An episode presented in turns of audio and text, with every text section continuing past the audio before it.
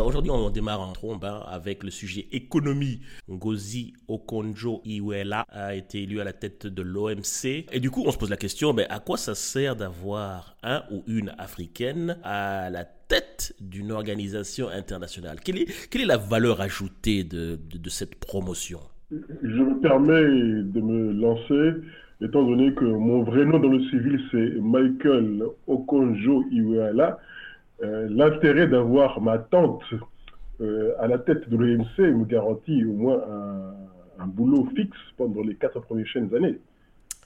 Ah oui, c'est pas, pas, pas mauvais ça. Mais donc l'intérêt est essentiellement euh, personnel, je dirais, parce que j'ai vu des Africains sortir des drapeaux et euh, faire le tour euh, de la ville en criant victoire comme s'ils avaient gagné la Coupe du Monde. Je, pense que, que, l'Africain moyen, je pense que l'Africain moyen surjoue un petit peu de ce qui se passe. Madame Ngozi, euh, quand même, avant, était déjà, si ma mémoire est, correcte, était déjà présidente de, de, de, la banque. truc crois que c'est ou un truc comme ça. Oui, mais elle était, disons qu'elle a un parcours euh, international déjà garni avec un CV qui va tomber jusqu'au parterre et que donc pour elle, c'est une nomination, comme c'est une instance internationale hautement politique. Et euh, je ne vois pas en quoi euh, moi, simple paysan du Sud-Soudan ou moi, cadre moyen du Cameroun, je serais impacté par le fait qu'elle est devenue présidente de l'OMC. N'oublions pas que l'OMC, c'est principalement un endroit où tous les pays vont se chamailler et qu'in fine, ils disent OK, on va pas suivre l'OMC, on va faire autre chose. oui, mais c'est parce que les gens se disaient que c'était euh, une manière de faire ploir, non, plier euh, la balance des arbitrages économiques euh, dans le sens de l'Afrique, un peu plus qu'avant. Attendez, il, faut pas, il ne faut pas comprendre, confondre le président d'une organisation avec les rouages internes de l'organisation. Bah, le, président quand même nomme pas mal de gens qui sont à l'intérieur. Il nomme, mais c'est pas lui qui fait l'arbitrage final de la majorité des, des, des, des, dossiers qui arrivent. Le, le, gars, le gars est président, oui, mais c'est pas lui en même temps qui balaye dans, dans, dans le truc et qui s'occupe de. Il y a, y a une organisation et le président, ok, c'est c'est l'image de l'organisation en disant oh vous avez vu l'OMC on est on est capable d'accepter des noirs aussi parmi nous et un noir peut nous peut nous représenter. Mais à la fin de la journée quand même les, les, les, les, vraies décisions entre guillemets et le vrai, le, vrai combat de chef se passe euh, et la pauvre petite Afrique, j'aime pas parler de l'Afrique en, son général, de manière générale, n'a pas son mot à dire parce qu'elle n'a jamais eu son mot à dire avant, n'a pas eu son mot à dire pendant et n'a pas son mot à dire après. Donc ce ne, sont, ce ne sont que des apparences, euh, ce ne sont que des apparences pourtant. C'est le célèbre effet Obama. Voilà, c'est ça. Parce qu'il y a une personne qui ressemble à un groupe qui n'avait pas voix au chapitre, euh, on, on, serait amené à croire que le groupe en question maintenant a voix au chapitre.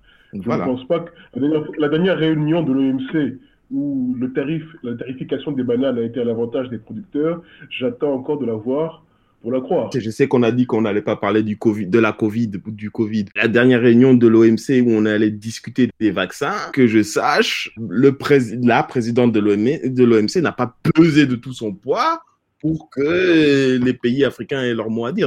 Voir que le prix des vaccins et l'accessibilité des vaccins se négocient au niveau de l'OMC et pas de l'OMS, qui est aussi dirigé par un Africain, si ma mémoire est bonne, euh, ça, montre que ouais, tu peux avoir des Africains bah, comme président de toutes les organisations internationales. Ça ne changera pas la donne. Mais au niveau personnel, c'est quand même intéressant parce que tu, tu, as un CV lourd.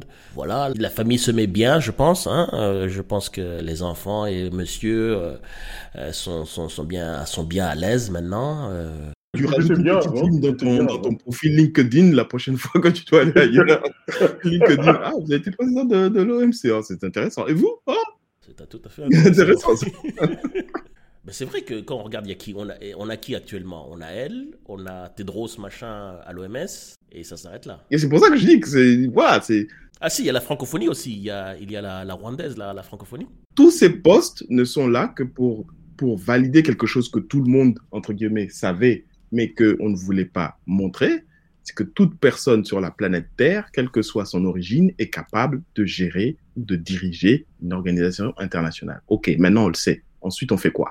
On essaie de la faire plier pour, pour mettre nos, avant, nos intérêts à l'avant. Fondamentalement, ça ne change pas le problème de base. Si tu veux faire plier, comme tu dis, la balance vers les Africains et tout ça, il faudrait que le, le prochain Google soit nigérian. Là, oui, tu vas faire plier les gens il faudrait que le prochain Facebook soit, soit kenyan. Mais ça, c'est pas une organisation internationale. Là, c'est plutôt un business. Mais ce sont des business qui ont un poids suffisamment important que pour pouvoir peser sur les décisions internationales. En fait, ce qu'il faut, c'est qu'il faut avoir un groupe de pression. Pas une personne, mais un groupe de pression. Une personne, OK, elle est arrivée, elle est partie, on passe au suivant dans quatre ans, ça sera un Chinois, dans dix ans, ça sera quelqu'un qui vient d'Amérique du Sud, comme on fait le, la présidence tournante des Nations Unies où à chaque fois on change de continent. Ok, mais ça ne change strictement rien. Tout ça me, pousse à penser, tout ça me pousse à penser que, les, que ces organisations ne servent à pas grand-chose finalement en termes de poids. C'est un symbole. C'est un symbole qui coûte très cher aux contribuables. C'est bien, bon, c'est pas, c'est pas comme si on, on contribuait à hauteur de plus de 10%, mais ça coûte très cher aux contribuables. Comme, comme, comme j'ai envie de mettre les pieds dans le plat, c'est comme quand tu dis, voilà, il faut que le prochain pape soit africain.